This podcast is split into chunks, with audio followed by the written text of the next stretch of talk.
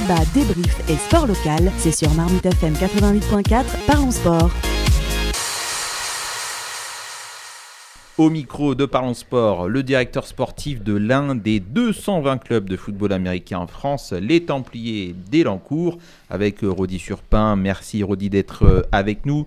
Euh, le club des Templiers, bien sûr, c'est un club qu'on suit depuis de nombreuses années.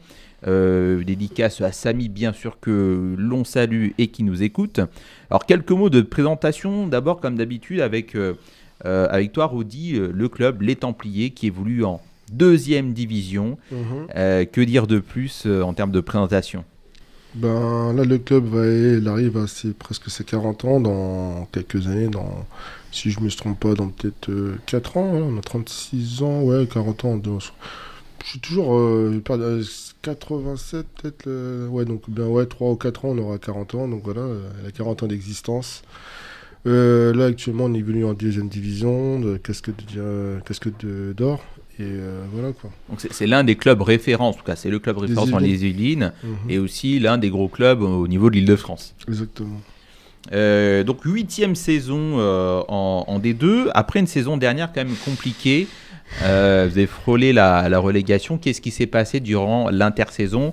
Qu'est-ce qui a changé en termes de staff, en termes de d'effectifs? Est-ce qu'on est toujours sur un QB import ou pas, Rodi? Alors, ce qui a changé, c'est qu'au niveau du staff, on a perdu euh, l'entraîneur en chef, euh, Saïdi Keshtel, qui effectivement maintenant s'est engagé avec les Diables Rouges de Villepinte. Et euh, où Alex Wamba, qui était le coordinateur, défensif, est passé euh, entraîneur en chef. Head coach Head coach. en termes de quarterback, alors pour resituer, c'était, euh, on avait fait appel à, un quarterback américain parce qu'effectivement, euh, il y a deux ans, on avait perdu notre quarterback français qui, était, qui s'était fait les croisés. Donc du coup, on n'avait pas de solution de, remplacement, on n'avait pas de, de, de, de, quarterback remplaçant et tout ça. Donc euh, là, cette année, il est revenu. donc là, au moins, on a pu travailler avec ce quarterback durant l'off-season. Donc là, après au-delà de ça, c'est aussi le groupe, le groupe euh, qui est très euh, jeune en termes d'expérience. Donc, euh, comme j'ai dit, là en plus, on va dire on rentre dans la phase où la, moins, la moins drôle, on mange notre pain noir parce que on est plus sur de la formation, sur de la formation pour, pour gagner de l'expérience et être plus compétitif. Donc, c'est pas la période des, des, plus joyeuses, on va dire. Mmh.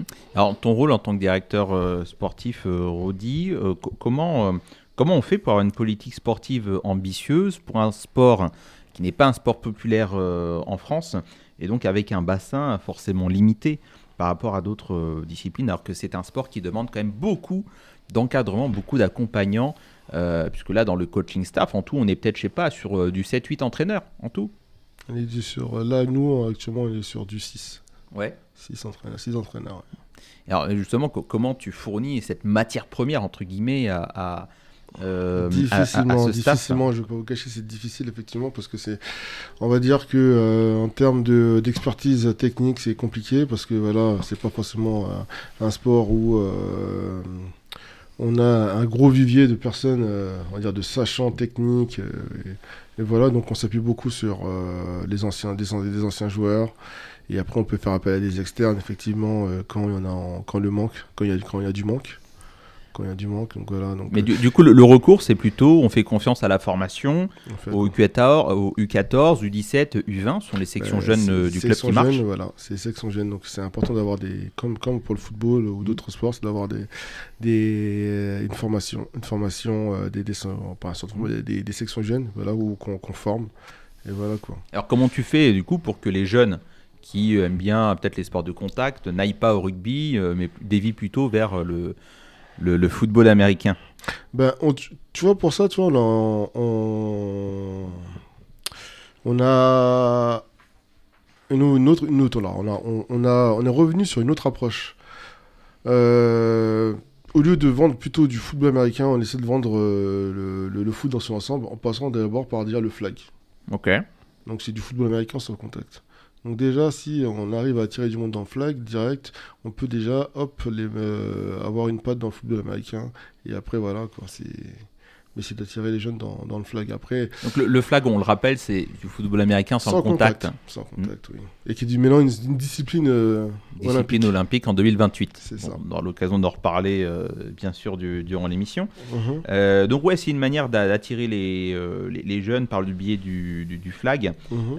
mais après, une fois que tu as les jeunes, la difficulté, c'est les garder. Voilà, les garder parce qu'on a d'autres clubs qui ont peut-être d'autres budgets et qui euh, sont sur euh, des compétitions euh, peut-être un peu plus attractives. Donc, comment tu fais là ah, C'est là que la tâche est, est, complexe et compliquée et que effectivement on doit s'entourer de bons formateurs qui, donnent, qui, qui, qui, après donnent goût à, mhm. à ces joueurs d'aller plus loin. Du coup, sur les objectifs de la saison, euh, on est euh, sur du maintien. Sur du maintien. Ah, on travaille, C'est pas un discours qu'on va crier haut et fort, mais euh, pour être honnête, on est sur du maintien avec le groupe jeune qu'on a. Effectivement, c'est de se maintenir et de rester, de, de, de, former en, même temps pour être compétitif et après, mhm. voilà quoi, atteindre des objectifs même plus élevés. Donc là, le début de saison a commencé. Vous avez fait un match euh, pour l'instant. Un match, oui. Euh, donc euh, un match, une défaite, des matchs reportés. Juste sur la, sur la préparation, comment, mhm. comment tu prépares ce, début de saison? Ça commence quand? Parce que là, on est sur une compétition. ça commence en septembre, comme tout le monde. En septembre, c'est. Donc la compétition reprend en janvier. On a janvier, mais la préparation septembre. La pré-saison. C'est un sport où on s'entraîne plus qu'on joue. Hein. Il faut, faut, le rappeler. Parce qu'il euh, y en a beaucoup qui pensent que. Parce qu'on n'est pas sur des sports où, euh, au foot, on peut avoir un mois de préparation physique euh, et après faire des championnats où, où c'est un sport, on va dire, beaucoup où le foncier aussi se fait sur les matchs. Donc, mais là, foot américain, c'est complètement différent. Il y a une préparation physique, il y a une préparation tactique, il y a des systèmes de jeu à mettre en place, il y a des. des, des, des, des, une, un physique à, à, à, construire et à, et à, façonner pour pouvoir tenir, euh, tenir une saison parce que voilà quoi, c'est un sport de contact donc il faut euh, pouvoir euh, encaisser ces, ces, chocs et pouvoir enchaîner les matchs. Donc il y a une grosse préparation physique qui est, primordiale pour, pour, faire, pour faire une saison. Quoi. Alors pour les personnes qui nous écoutent, on va rappeler que si on veut suivre et notamment vous suivre pour le prochain match, ça se passera contre les Météores, c'est ça De Fontenay-sous-Bois, euh, à domicile. Et euh, pour les entraînements et pour les matchs à domicile, complexe sportif de l'Europe euh, à Elancourt. Rue de Varsovie. Donc les portes sont toujours ouvertes si on veut. Le temps. on refera une spéciale flag hein, ici Avec plaisir. Dans, dans Parlons Sport